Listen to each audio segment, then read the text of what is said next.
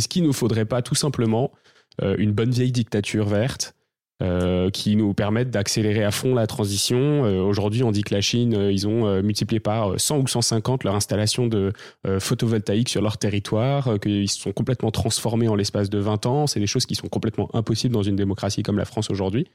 Est-ce qu'il ne faudrait pas une planification écologique forte avec une dictature ou, ou au moins un autoritarisme très fort sur le sujet? Hmm.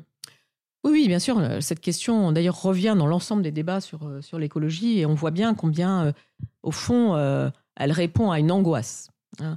Alors, sur la question de, la dictature, il y a plusieurs choses. Parlons d'abord des dictateurs. les dictateurs, je n'en connais pas qui soient verts.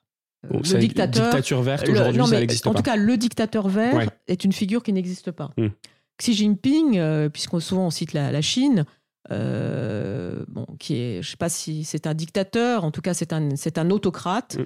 euh, est quelqu'un qui effectivement a, a, développé une stratégie euh, d'installation de la Chine comme dans le renouvelable et dans le nucléaire, qui est extrêmement déterminée, volontaire, en y mettant tous les moyens.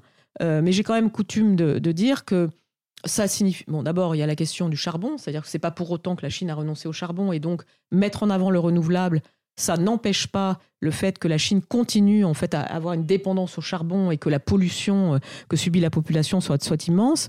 Mais surtout, euh, ce qui est important, c'est de voir ce que la société chinoise manifeste. C'est-à-dire que la société chinoise, à quoi est-ce qu'elle fait face? Elle fait face à des pollutions industrielles terribles. Il y a des villages du cancer.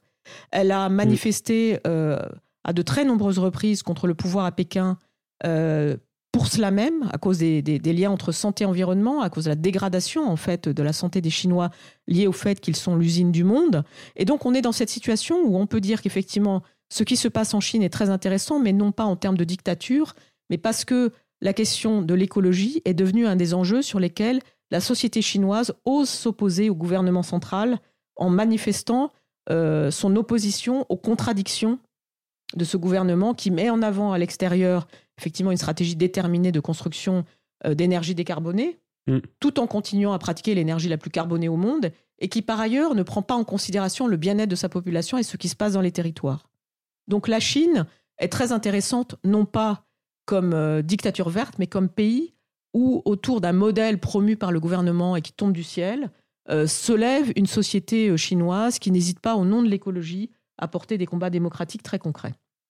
La deuxième chose par rapport à la question de, euh, des mesures autoritaires et de la planification, qui est autre chose que la dictature, c'est qu'il ne faut pas euh, oublier que prendre des mesures qui sont discutées, qui sont décidées, validées euh, de manière démocratique, ces mesures peuvent changer effectivement ce qu'on appelle contrainte et ce qu'on appelle liberté. Ça existe en démocratie. C'est pas parce que nous sommes une démocratie que nous sommes une démocratie molle.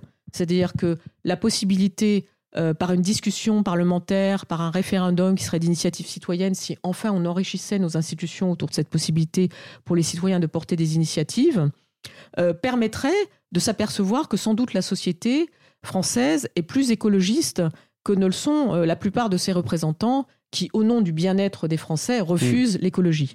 Donc on est dans une situation où en fait on ne sait pas euh, comment organiser la possibilité justement de cette transformation de la relation entre contrainte et liberté? Et j'insiste sur le fait que donc, quand on est en démocratie, la discussion sur le contenu des libertés est une discussion permanente, c'est-à-dire qu'on choisit ce qui relève des libertés qui permettent d'organiser l'avenir et le bien-être du plus grand nombre, euh, et notamment de faire diminuer les inégalités sociales et environnementales. Et, euh, évidemment, la question de la liberté entrepreneuriale est un point essentiel. La mm. liberté de consommation par rapport à la question euh, de la surconsommation, tout ça, c'est des points sur lesquels des discussions citoyennes, des discussions de la société euh, seraient essentielles.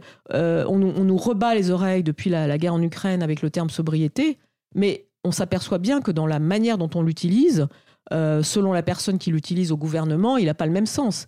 Soit ce sont des économies de coûts à très court terme parce qu'il faut faire attention euh, à ne pas trop dépendre, euh, enfin à ne pas trop creuser le déficit du commerce extérieur. Soit c'est une véritable remise en question en fait de notre modèle économique et social.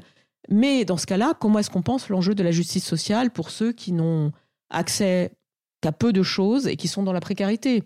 Donc ce sont des discussions sur le contrat social et il ne suffit pas de dire sobriété au, détour d'un grand discours et de féliciter les Français parce qu'ils ont mis leur appartement à 19 degrés pour traiter ces enjeux-là. Mmh. Ce sont, en fait, euh, quand on parle dictature verte, ce qu'on montre, c'est que, à contrario, nous sommes dans une situation où sur des sujets très graves, sur la question du progrès, de la croissance, etc., nous aurions besoin de débattre et qu'à ne pas en débattre, ceux qui souffrent de cette absence de débat disent mais au fond que nous reste-t-il si ce n'est imaginer une dictature fictive dont ils savent qu'elle n'existera pas pour manifester combien ceux qui représentent la démocratie ne pratiquent pas l'exercice démocratique. Hmm.